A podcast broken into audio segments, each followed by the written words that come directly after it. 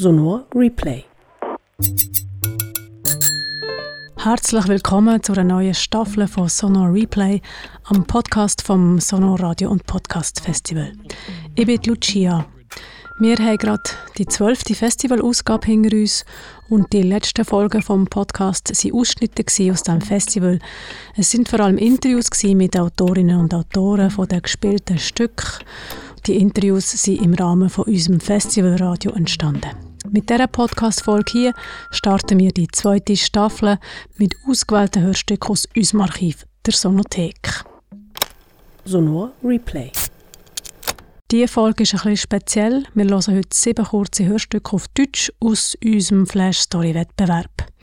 Der Flash Story Wettbewerb haben wir von 2017 bis 2019 im Festivalprogramm gehabt.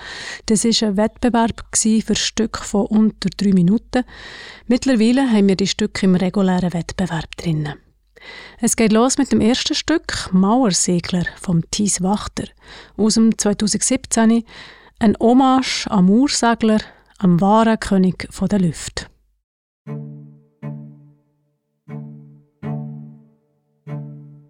Er fliegt und fliegt und fliegt und fliegt und fliegt und fliegt und fliegt und fliegt und fliegt und fliegt. Zehn Monate fliegt er. Zehn Monate, der Mauersegler. Apus apus heißt er, fußlos, fußlos. Abends steigt er immer weit hinauf in den Himmel und darum glaubten sie früher, dass er auf dem Mond übernachtet. Nun haben sie ihm einen Rucksack angehängt, der leichter ist als ein Gramm. We developed a small backpack that we put on the bird and by that we can tell where the bird has been uh, during migration.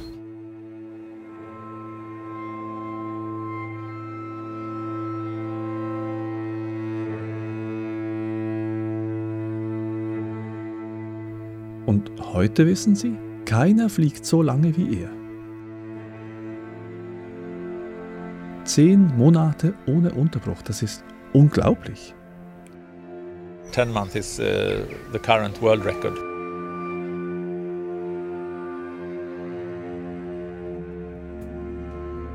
Jagen, paaren, schlafen, alles in der Luft. Ein Wunder, dass er nicht auch noch die Eier in die Wolken legt.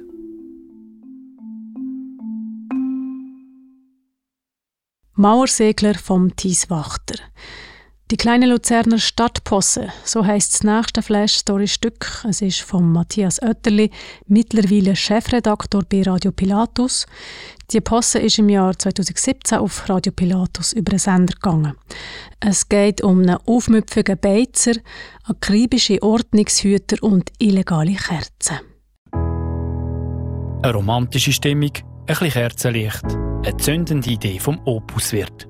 Ein paar Kerzen auf den Tisch und noch ein paar nebendran auf dem Brunnen. Halt, halt, stopp, stopp, stopp, stopp, stopp, stopp. Seit ein paar Jahren dekoriert das Restaurant Opus an der Rüss nicht nur die eigenen Tisch mit Röschelkerzen, sondern auch den historischen Brunnen gerade neben dem Lokal. Jetzt hat sich der Wirt aber die Finger verbrannt. Die Stadt hat ihm gesagt, er müsse die Lichter löschen. Der Mario Lütolf, Leiter Stadtraum und Veranstaltungen, begründet es so. Wir äh, können nicht wirklich nachvollziehen, woher äh, die Leute den Anspruch nehmen, auf öffentlichem Grund, auf einem öffentlichen Brunnen, ähm, können ihre Dekorationen zu platzieren. Jetzt ist also Feuer im Dach. Im offiziellen Reglement der Stadt steht eben, bei Brunnen, welche auf öffentlichem Grund stehen, haben mindestens drei Seiten öffentlich zugänglich zu sein. Der Opuswirt darf darum seine Kerzen jetzt nicht mehr auf den Brunnen stellen. Weil er für seine Idee aber Feuer und Flammen ist, will er es gleich noch machen. Im schlimmsten Fall muss er jetzt aber mit einer Anzeige rechnen wegen einer missbräuchlichen Nutzung von öffentlichem Grund. So ein paar Kerzen auf einem Brunnen könnte natürlich auch sehr gefährlich sein. Es könnte sich ja ein Schwan beim Trinken anzünden und dann auf der Kappelbrücke ein Flammeninferno verursachen. Schwierige Situation. Aber es gab halt viele Brennpunkte, sagt Mario Lütolf. Natürlich haben wir immer auch Brennpunkte und die Nutzung vom öffentlichen Raum ist ein permanenter Brennpunkt. Wegen dem löscht es seiner Abteilung aber noch nicht gerade ab. Nein, es löscht uns nicht ab bei dieser schwierigen Aufgabe, wenn man Hüter ist vom öffentlichen Grund. Ob der Stadt noch ein Licht aufgeht, ob es einen Lichtblick für den Opuswirt gibt oder ob die Erde verbrannt bleibt, das ist jetzt gerade noch im Dunkeln. Radio Pilatus. Sonor Replay. Die kleine Luzerner Stadtposse ist das von Matthias Oetterli.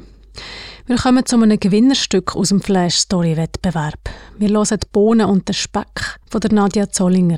Ein modernes Märchen über die Bohnen und den Speck und den ganz normalen Wahnsinn im Kindergartenalltag in einer Zeit, wo Nahrungsmittel mehr sind als reine Energielieferanten.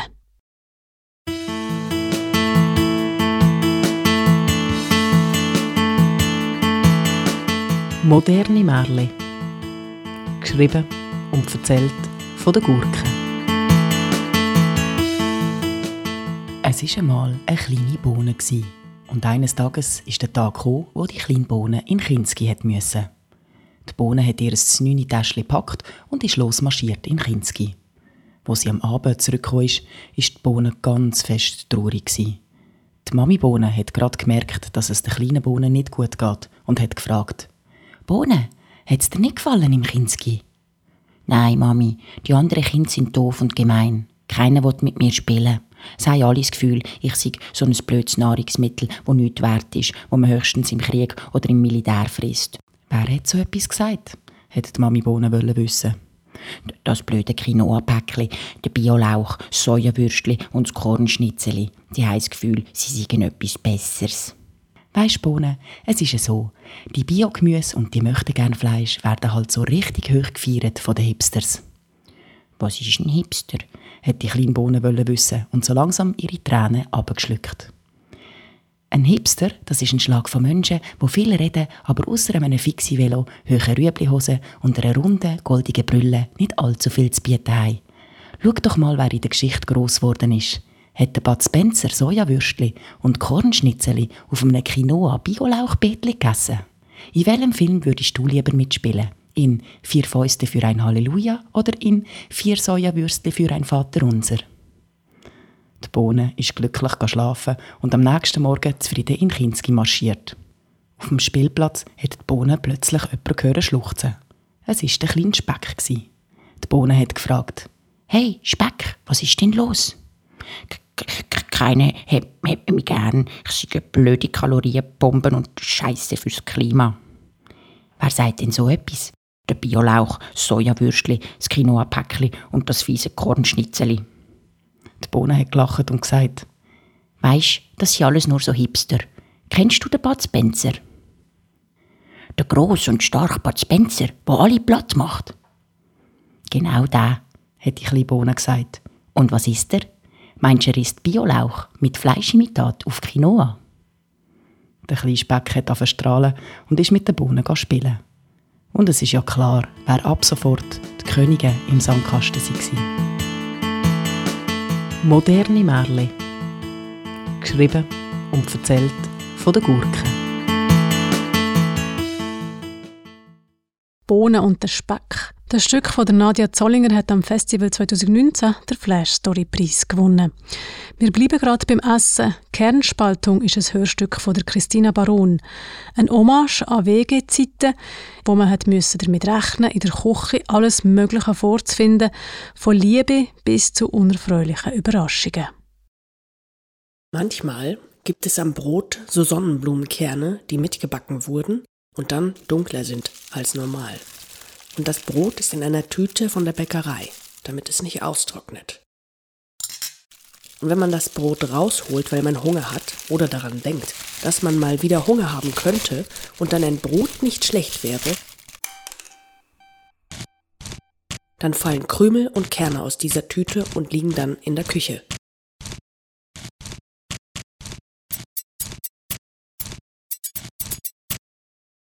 Wenn das Brot geschnitten wird, entstehen Krümel und Kerne fallen vom Brot.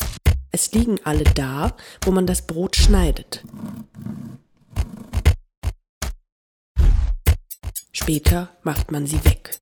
Aber vielleicht sieht man nicht alle und dann übersieht man vielleicht auch einen dieser dunklen Sonnenblumenkerne und dann liegt der dunkle Sonnenblumenkern in der Küche rum. Irgendwann ist dann das Brot leer und man kauft sich ein neues Brot ohne Kerne und hat schon ganz vergessen, dass man mal eins hatte mit diesen dunklen Sonnenblumenkernen.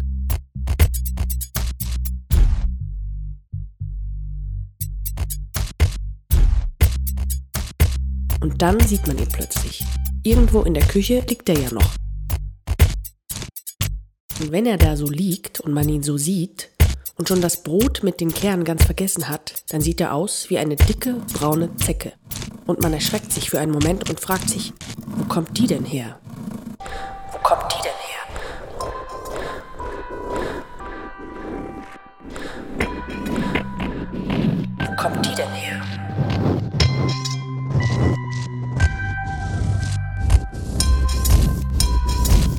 Vielleicht ekelt man sich auch ein bisschen und stößt die Zecke mit zum Beispiel einer Messerspitze so leicht an.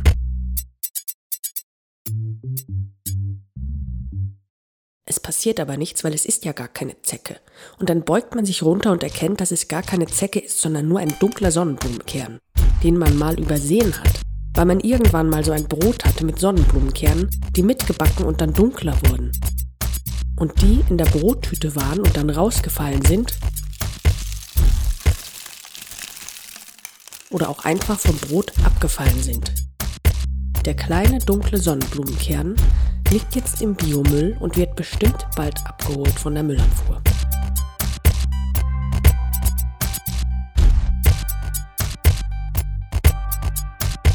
Kernspaltung. Eine Geschichte aus der Küche vom Hörbaron. Kernspaltung von der Christina Baron. Runde 2, so heisst das nächste Stück. Es ist von der Monika Hofmann. Bei ihrem Stück gibt es in weniger als drei Minuten zwei Runden mit schlagkräftigen Aussagen zu einem nicht ganz alltäglichen Sport.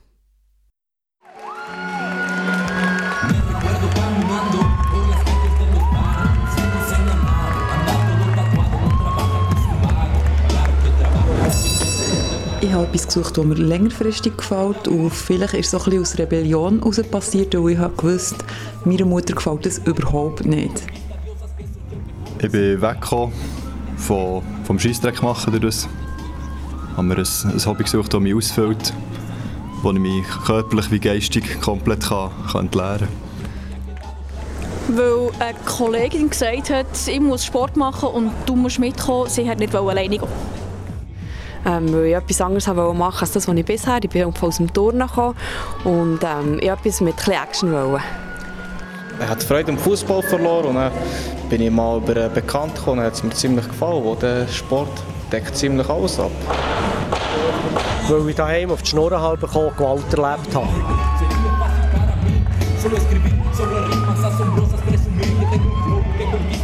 Ringfrei, Runde ja, die Erfahrung, ganz alleine im Ecken zu stehen und vis-à-vis -vis jemanden zu haben, der der auch gewinnen will, wie du und mit dieser Einsamkeit umzugehen. Gibt mir einen Ausgleich für den Alltag. Gibt mir eine Inspiration, immer weiterzumachen.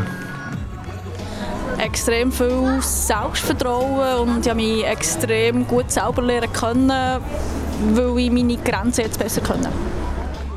Kanalisierte Wut- und Frustverarbeitung und dann ein Stabilität. Die Kämpfe zu machen gibt mir äh, viele Sachen. Zum Beispiel äh, hat man ein höheres Selbstvertrauen, man profitiert von einer besseren Gesundheit und es, man entwickelt gute Freundschaften. Ähm, es hat mir äh, gezeigt, was es braucht, um gegen jemanden zu bestehen. Es hat mir gezeigt, ähm, was ich alles machen muss, damit ich überhaupt in den Ring kann. Ähm, Emotionen, Herausforderung und jedes Mal eine Challenge, wieder in den Ring zu steigen.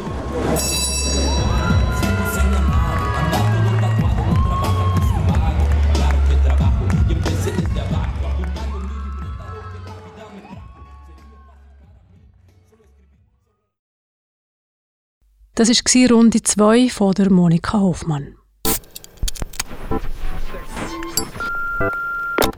Sonor Replay.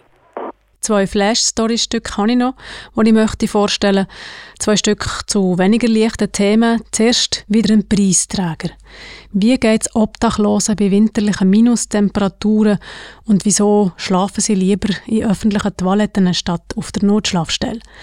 Diesen Fragen ist der Nico Leuenberger nachgegangen. Er ist auf Kältepatrouille mit dem Stadtzürcher Sicherheitsdienst SIP. Seine Reportage Winternacht im Zürich WC hat am Festival 2018 den Flash Story Preis gewonnen. Es ist gegen die 10 Uhr am Abend, die Temperatur um einen Gefrierpunkt und die Kältepatrouille vor der Zürcher SIP ist unterwegs, von städtischen Abteilung für Sicherheit, Intervention, Prävention. Der Patrouillenleiter Duri Brehm hat kalte Hände. Also los, dann gehen wir doch jetzt auf Schwammergingen. Dort übernachtet seit Anfang Woche ein Obdachlosen in einer öffentlichen Toilette. Ich bin gespannt, ob jetzt ein das Zimmer gefunden wird. Er hat ein Zimmer in Aussicht, hat der Obdachlos gestern gesagt. Trotzdem ist die Toilette auch heute Abend besetzt. Der Milos Mikanovic klopft. Zürich! Ja. Da raus, komm schnell. Ahoi! Ist nicht geklappt mit dem Zimmer? Morgen. Morgen? Morgen? Ab Montag, morgen. Aha. Haben wir am Montag auch schon gemeint? Ja, ja, sie haben, haben, haben 10 Uhr geholt. Ob er denn nicht in die Notschlafstelle will, fragte Milos Mikanovic. Kannst du essen, kannst du trinken, ist es warm? Ja, gut, das Essen und Trinken kann ich aber Das sagen viele Obdachlose. Es gibt, es gibt wirklich Leute, die sind, äh, eben, die sind jahrelang draußen und die wollen gar nie, die wollen gar nie in eine Wohnung und in ein Zimmer. Die wollen einfach so ein die Freiheit und draußen sein und so ein bisschen Einzelgänger. Ein solcher Einzelgänger lebt hier an einem Zürcher Waldrand in einer Scheitenbiege. Drei Meter hoch sind die Holzscheite aufgebiegen, in zwei Reihen, dazwischen ein langer Gang, der so schmal ist, dass man sich mühsam durchschieben muss. Im Schein vor der Taschenlampe sieht man lange nur Holz und plötzlich ist da etwas aufgehängt. Ein sauber glättetes Hemd, gewaschenes Hemd. Von der Reinigung. Lieber die. Nein, der kommt später. Hä? Der kommt später. 70 ist er her und er wohnt da, schon seit Jahren. Im Moment ist er wahrscheinlich gerade Nacht im Fußbus, wo in der Nähe steht. Später kommt er zurück in sein Zuhause, eine Scheitenbigi am Waldrand. Andere Obdachlose haben es gerne belebt, wohnen am Bahnhof in einer Toilette. Sieb Zürich. Oi! Sei Abfahrt! Nur wenn er noch ein bisschen geht, weißt du? Noch lohnt er wieder sie. Freunde! Ja, das gehen wir jetzt gerade. Der Duri Brehm macht eine Einschätzung vom Gesundheitszustand schlecht, aber nicht kritisch. Und ich sage immer, wenn er so ein bisschen maulet und so ein bisschen verrückt ist, dann ist es immer noch gut. Wenn er sich nicht so kann wehren kann, dann ist es immer noch gut. Erst wenn ein Obdachloser wirklich schlecht Weg wäre, würde Zipp einen SOS-Arzt holen, dann könnte man den Spital einweisen. So aber lässt man ihn wieder in Ruhe. Die Kältepatrouille dreht weiter ihre Runde. Durch die kalte Zürcher Nacht.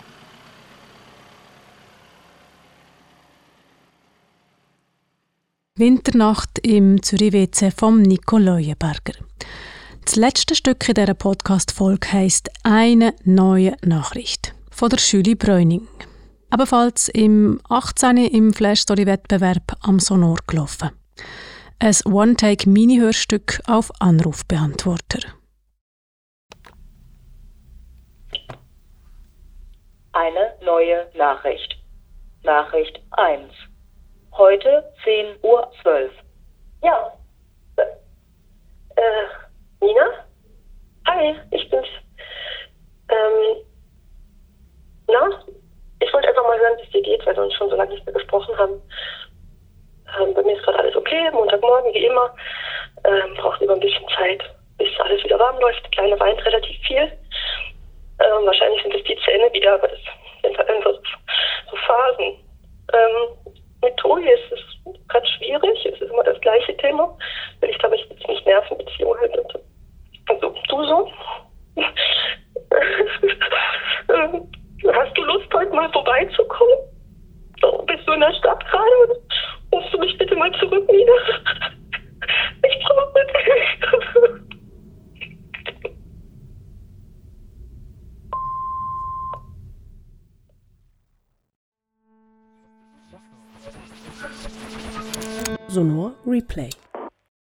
Das ist die erste Folge von der neuen Staffel Sonor Replay. Alle gehörten Stücke sind auch in unserer Sonothek zu finden unter sonor.ch sonothek. Zusammen mit ganz vielen anderen Hörstücken aus unserem Festivalprogramm.